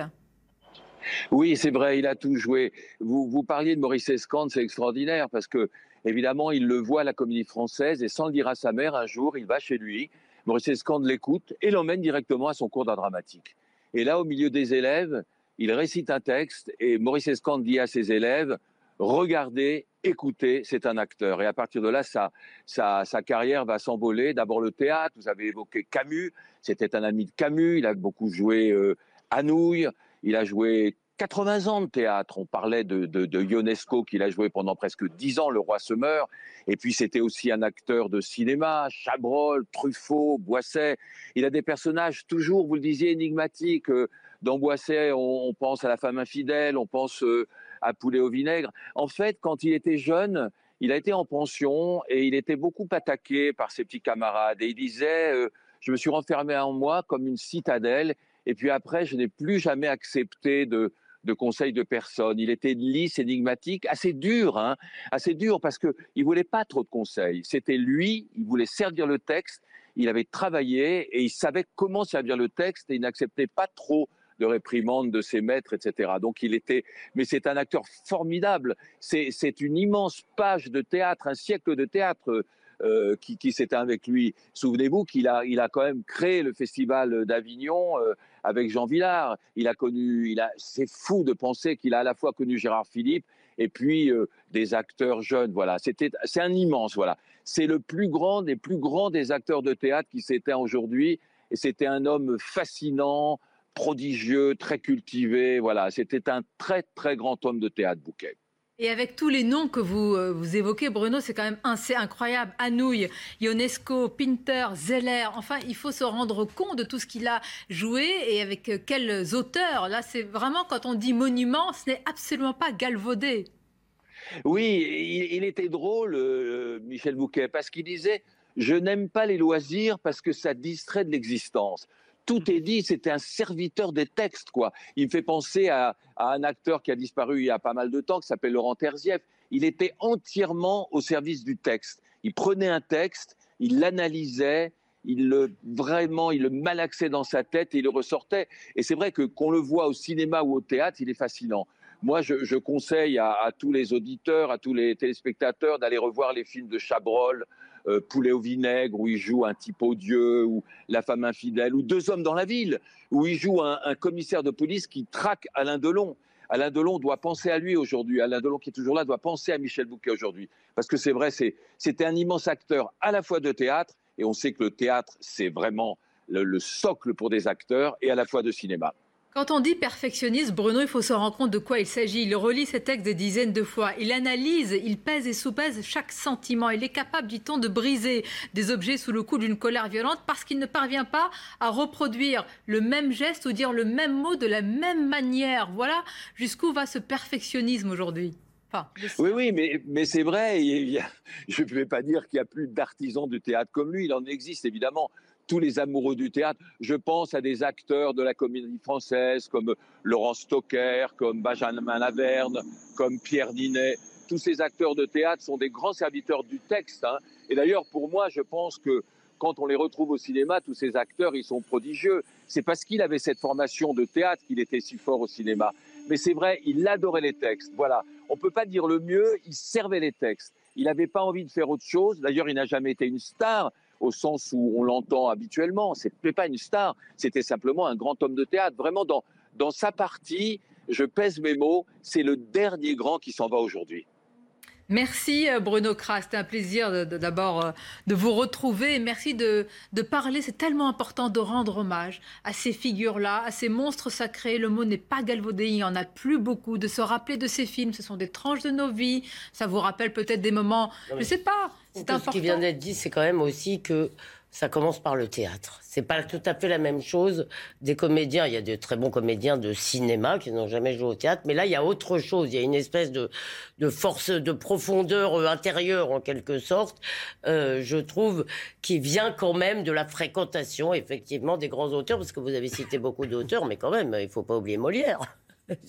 Molière qu'il aurait aimé, alors évidemment, c'est pas la même époque, rencontrer. Il a dit ça, c'était mon plus grand évidemment. regret, évidemment. Mais voir qui n'aurait pas aimé rencontrer Molière à voir Michel Bouquet sur les plans jouer le malade imaginaire avec ce visage, cette manière d'incarner le malade, c'est incroyable quand même. Bien sûr, il avait donné toute sa dimension au, sous-titre, hein, l'atrabilaire amoureux. il, a, il a complètement modifier la façon de l'interpréter. Et puis son, dernier rôle, euh, vous en parliez, Elisabeth, euh, de, Michel Faux. De, Michel Faux, où il a interprété un orgon qui était euh, incroyablement émouvant. Et une autre dimension, pour ajouter à l'hommage, beaucoup de jeunes écoliers dont j'ai fait partie, on peut être sensibilisé au théâtre et à des textes parce qu'on nous a montré Michel Bouquet ah sur des extraits de pièces. Oui. Mais ça existait. On fait encore ça euh, dans les. Ça pas un souvenir, Kevin Non, non mais j'espère que la télévision lui rendra hommage. Mm. Eh ben, peut-être vous pourriez le faire avec vos élèves. Avec euh, grand plaisir. Le théâtre doit lui rendre hommage, le cinéma doit lui rendre hommage, la télévision doit lui rendre hommage, puisque dans les années 70-80, et ça je ne m'en souvenais pas, il va marquer à plusieurs reprises l'histoire du petit écran. Il incarne un magistrat glacial dans Meurtre avec préméditation de Michel Mitrani, et c'est l'un des quatre films de la série Péchés euh, originaux. Donc c'est aussi quelqu'un qui est passé mmh. de pas évident du cinéma à la télévision. À un certain moment, euh, on ne voulait pas passer du cinéma à la télévision. Et à une époque où c'était euh, se dévaloriser que d'accepter de tourner pour la télévision. Avec des personnages plutôt, je vois la série de films plutôt noirs et avec de la complexité et de la profondeur. mais regardez, mais très regardez ce visage, ces mm. visages. Vous avez parlé d'autres acteurs euh, auparavant. Je ne dis pas qu'il y en a plus, mais c'est vrai qu'ils portent en eux toute l'histoire du cinéma et du théâtre et une forme de générosité dans le jeu également. je, découvre là, en, regardant très vite l'article que Le Monde lui consacre, qu'en plus il son enfance a été aussi assez noire dans un sens. Avant même l'école dont on a parlé, euh, son père est, est, revenu de la guerre de 1914-18 euh, presque, il ne parlait pas, et, ou très peu. Et quand il est revenu de la deuxième, où il a été fait prisonnier, alors là, il parlait plus du tout. Et je pense que c'est quand même, c'est intéressant, si vous voulez, que ce silence, si vous voulez, est, quelqu'un qui, euh, comment, est quelqu'un qui devient comme ça un porteur des plus grands textes. Ça me touche beaucoup, moi. Mais c'est vrai que c'est. Oui. Quelque chose que, je trouve très bien choisi dans les photos que vous avez montrées de lui ou les, ou les extraits, ce qu'on voit bien, son jeu qui était toujours teinté à la fois de malice et de gravité. Et ça, c'était toujours très saisissant chez Michel Bouquet. Et là, on le voit bien voilà, à l'écran on le voit à la fois extrêmement grave et, parce que qu'il y a un côté énigmatique dans les expressions du village. Et en même temps si on faisait un gros plan sur ses yeux on, y verrait une pointe de malice. Exactement. Et j'insiste sur la générosité. Il ne s'agit pas de, le qualifier ainsi parce qu'on ne l'a pas connu personnellement mais à travers s'il dit à travers ses interviews il a aujourd'hui. Mais moi je n'ai fait que mon métier rien que mon métier. Et je vous assure qu'après quasiment un siècle à imprimer le cinéma le théâtre il n'y en a pas beaucoup qui disent que, que cela et ça, c'est des exemples. Oui, avait l'idée du bel ouvrage, faire son métier et le faire bien. Voilà. Vous vous rendez compte, vous êtes capable euh, de casser de colère un, objet parce qu'il n'arrive pas à répéter la scène de la même manière pour qu'elle soit parfaite dans un film ou probablement une scène aussi au théâtre? Nous serons dans quelques instants avec euh, Alain Terzian qui a été, vous le savez, euh, à la tête de l'Académie des, des, Césars. Nous serons également avec Patrick Chenet qui a été un élève de Michel Bouquet parce que ce qu'ils ont de grand, ces grands monstres du cinéma ou du théâtre, c'est la transmission. Et vous savez, c'est comme ça que vous savez si quelqu'un est généreux ou pas, s'il vous tend la main dans n'importe quel métier ou domaine, qu'il n'a pas peur pour lui, mais qu'il accepte de vous faire entrer. Et Michel Bouquet a fait partie de, ces gens-là. Donc, on va y revenir dans, dans quelques instants. Peut-être seront-ils avec nous. Est-ce qu'on peut me le dire? Ce sera dans, quelques instants. Voilà, évidemment, on terminera notre émission. C'est important de rendre hommage à ce grand du cinéma et du théâtre, Michel Bouquet. On va revenir à l'actualité plus euh, politique. eh oui, prosaïque, mais nous sommes dans une campagne présidentielle, tout se bouscule. Euh, c'est ainsi, je vous parlais il y a quelques instants, euh, des insoumis qui voteraient pour Marine Le Pen. Je voudrais évoquer cette question. Pour certains, c'est une possibilité. Pour d'autres, ce serait euh, une forme de chaos. Et si c'était elle, Marine Le Pen. Je vais vous montrer de nouveau le sondage dont on a parlé euh, tout à l'heure. On voit cet écart entre Emmanuel Macron et Marine Le Pen se resserrer. Il y a une dynamique, en tous les cas, pour la candidature une dynamique euh, dans une campagne d'entre-deux tours. Elle est à analyser. Et si c'était elle, euh, Kevin Bossuet, est-ce que c'est aujourd'hui de l'ordre de l'improbable? On se dit comme ça et à la fin on sait qui va remporter, si je peux dire, le match, ou est-ce que tout est vraiment possible aujourd'hui. Bah, Disons que ce n'est pas le plus probable, mais ça reste évidemment possible. On voit bien que la dynamique est de son côté, on voit bien que le chef de l'État a beaucoup clivé la société, il y a un anti-macronisme très puissant, notamment chez les Gilets jaunes et ceux qui les ont soutenus, il y a un anti-macronisme surpuissant chez les antivax ou ceux qui étaient contre le pass sanitaire, et comme l'a très bien dit Olivier tout à l'heure, en fait, on va voir cette élection si l'anti-macronisme supplante l'anti le pénisme ou si mm. l'anti-le pénisme supplante l'anti-macronisme. En tout cas, c'est quelque chose qui est possible et je crois que ça n'effraie plus personne, à part peut-être certaines élites, à part peut-être euh, dans les domaines économiques, etc. Mais je pense que Marine hein. Le Pen est prête et que le peuple également est prêt. Et l'enjeu qu'il y a derrière, c'est aussi les législatives. Parce que si elle est élue et qu'elle n'a pas de majorité derrière, que va-t-elle pouvoir mais faire? avec qui elle va gouverner? Justement, non, mais la question, pour une fois peut-être, peut-être, si vous voulez, si jamais elle était élue, euh, elle serait sans doute obligée euh, euh, d'avoir une coalition, c'est-à-dire de passer des accords. Oh, je ne dis pas peut-être, après tout, elle peut bénéficier, comme tout président, de l'effet majoritaire, mais c'est compliqué parce que, disons, elle a peut-être moins d'un... Enfin, j'en sais rien, mais disons qu'il y a cette hypothèse. Et je ne suis pas sûr, je ne vous aurais pas dit ça il y a quelques années, mais dans le fond, je pense qu'un des problèmes de notre système politique, c'est que vous avez un candidat qui, finalement, a ses 25% du premier tour, qui va être élu au deuxième tour avec 51% des voix et qui va donc appliquer euh, la politique qui a été choisie par 25% des électeurs tout seul avec un seul parti. Et finalement, quand on regarde, s'il ne faut pas toujours penser à la quatrième République, qui d'ailleurs a réussi de grandes choses par ailleurs, mais quand on regarde autour de nous dans les autres pays, les pays où il y a des coalitions de gouvernement, si vous voulez, c'est peut-être des pays où il y a plus de compromis, plus de discussions, plus de euh,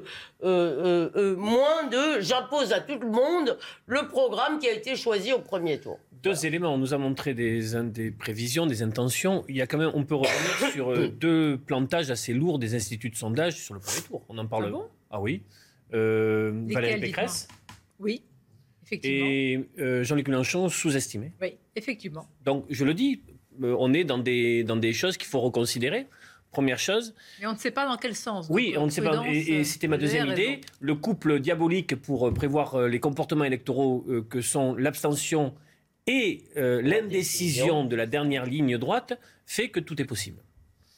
Mais dans les deux cas, eh ben, vous, avez, tout dit.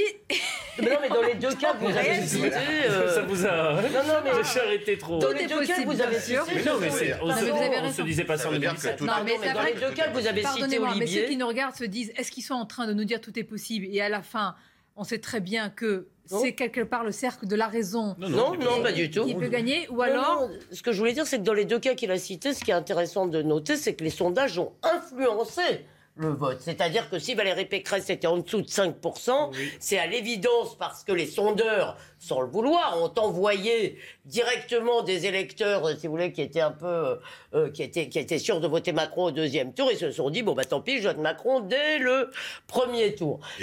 Et, ça se... Bah, moi, ça m'embête que, les sondages, que les sondages euh, influencent le vote, ça m'embête. Un vote, un vote stratégique reste un vote de conviction. Et eh ben, vous développerez votre argument juste après le flash actu.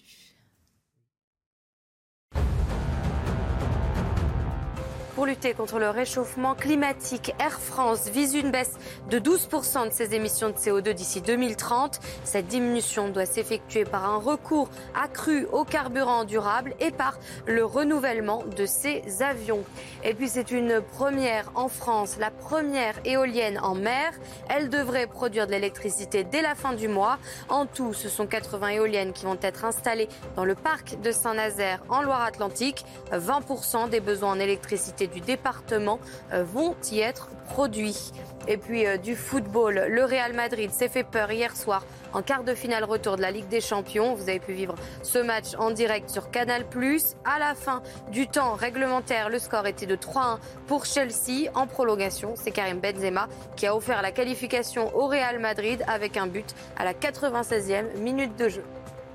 Bien, je vous remercie Audrey. Je voudrais revenir quand même sur l'hommage évidemment à, l'immense euh, Michel Bouquet qui nous a quittés à l'âge de 96 ans. On a entendu tout à l'heure le spécialiste du cinéma Bruno Kras. On vous a parlé de ses rôles majeurs, de ce perfectionnisme, de cette générosité. Et pour euh, évidemment bien parler de Michel Bouquet, il faut connaître et, donner la parole à ceux qui le connaissent bien. Vous en faites partie, Patrick Chenet. Merci d'être avec nous euh, en direct. Vous êtes acteur, réalisateur, dialoguiste, scénariste et vous avez été également, c'est très important, élève disciple, oserais-je dire, de, de, Michel Bouquet Alors non, j'ai pas été élève de Michel Bouquet. J'ai joué avec Michel Bouquet et j'ai remplacé Michel Bouquet dans un de ses rôles phares qui était Charles VII de Jean Anouilh. Et il, je le jouais toute la semaine et il le jouait le dimanche après-midi pour une raison trop compliquée à expliquer ici. Enfin, c'était comme ça.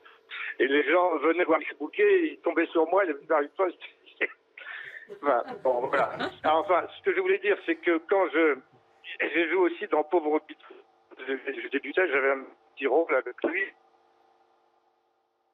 Alors, on a perdu la liaison. On va essayer de la rétablir avec euh, Patrick Chenet. Alors, effectivement, ce qu'il nous a raconté, c'est un... c'est une anecdote euh, savoureuse, puisque Patrick Chenet a remplacé aussi. Euh, je voudrais juste préciser quand même, euh, il, a, il y a des rôles qui ont été joués plus de 700 ou 800 fois. Dans Le Roi se meurt, Mais c'est incroyable de Ionesco. Imaginez, vous jouez 800 fois la même pièce. Imaginez combien il faut être habité, évidemment, par son rôle, par euh, cet amour Mais c'est ce que vous disiez tout à l'heure, parce que l'artisan du théâtre, faire son métier et bien le faire chaque soir. C'est exactement ça. Il y a quelque chose qui relève Vous avez tout dit, artisan, évidemment, oui, oui et du cinéma euh, et du théâtre. Est-ce qu'on va pouvoir retrouver Patrick Chenet?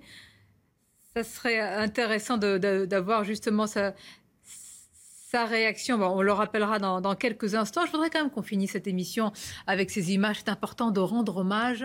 C'est important, l'hommage qu'on doit rendre et de que les films soient programmés de nouveau. Oui. et ça, c'est formidable. Hein. Ce serait bien de voir les, captations. Les télévisions nous permettent cela. Je suis entièrement d'accord. France 4, France 4 l'avait diffusé à l'époque, ce, fameux Tartuffe euh, de, Faux, qui est une mise en scène en plus extraordinaire avec des costumes de Christian Lacroix qui étaient bluffants. Absolument formidable. Euh, donc euh, oui, ça serait intéressant à tous égards. Et voilà, et revoir l'orgon interprété qui est et un des derniers rôles de Michel Bouquet où il transmet évidemment quelque chose parce que dans son jeu, on voit l'extrême fatigue, on voit un orgon qui, est au seuil de la mort hein, et qui est sans illusion sur la comédie humaine et, les manœuvres de Tartuffe et qui est euh, tenté à un moment donné de, laisser flotter les rubans. Euh, voilà, c'est une interprétation tout à fait magistrale et qui mériterait, avec les films, bien entendu, d'être rediffusée. Et ce qui est rassurant, je le dis, c'est quand, quand il y a des rediffusions de ces films en hommage, le soir même ou deux jours après, il y a un engouement, une appétence, évidemment pour revoir euh, ces figures qui ont traversé nos vies. Donc ça, je trouve ça rassurant. C'est important d'avoir euh, ça aussi. Bon. Je peux faire un peu de poétique là-dessus? Ça, ça, montre qu'on peut non, mais ça montre qu'il y, y, a de nombreuses fractures, mais dans ces moments-là, un pays sait se rassembler sur son imaginaire collectif, justement. Mais oui, mais, qu'est-ce que ça veut dire aussi? Ça veut dire que ce sont les dernières figures aussi qui arrivent, bah, évidemment, mm. euh, à rassembler, qu'elles sont de moins en moins nombreuses, mais notre culture. elles ont le mérite d'être là et l'hommage est important. Merci à vous donc de l'avoir partagé dans cette émission. Michel Bouquet, 96 ans, tellement de films, de pièces de théâtre, de récompenses également, et une vie de générosité et de perfectionnisme. Merci encore. Bel après-midi. Regardez les films. Allez au théâtre quand vous le pouvez, évidemment. Euh, mais c'est aussi euh, important quand vous le pouvez, je le précise. Bel après-midi à vous.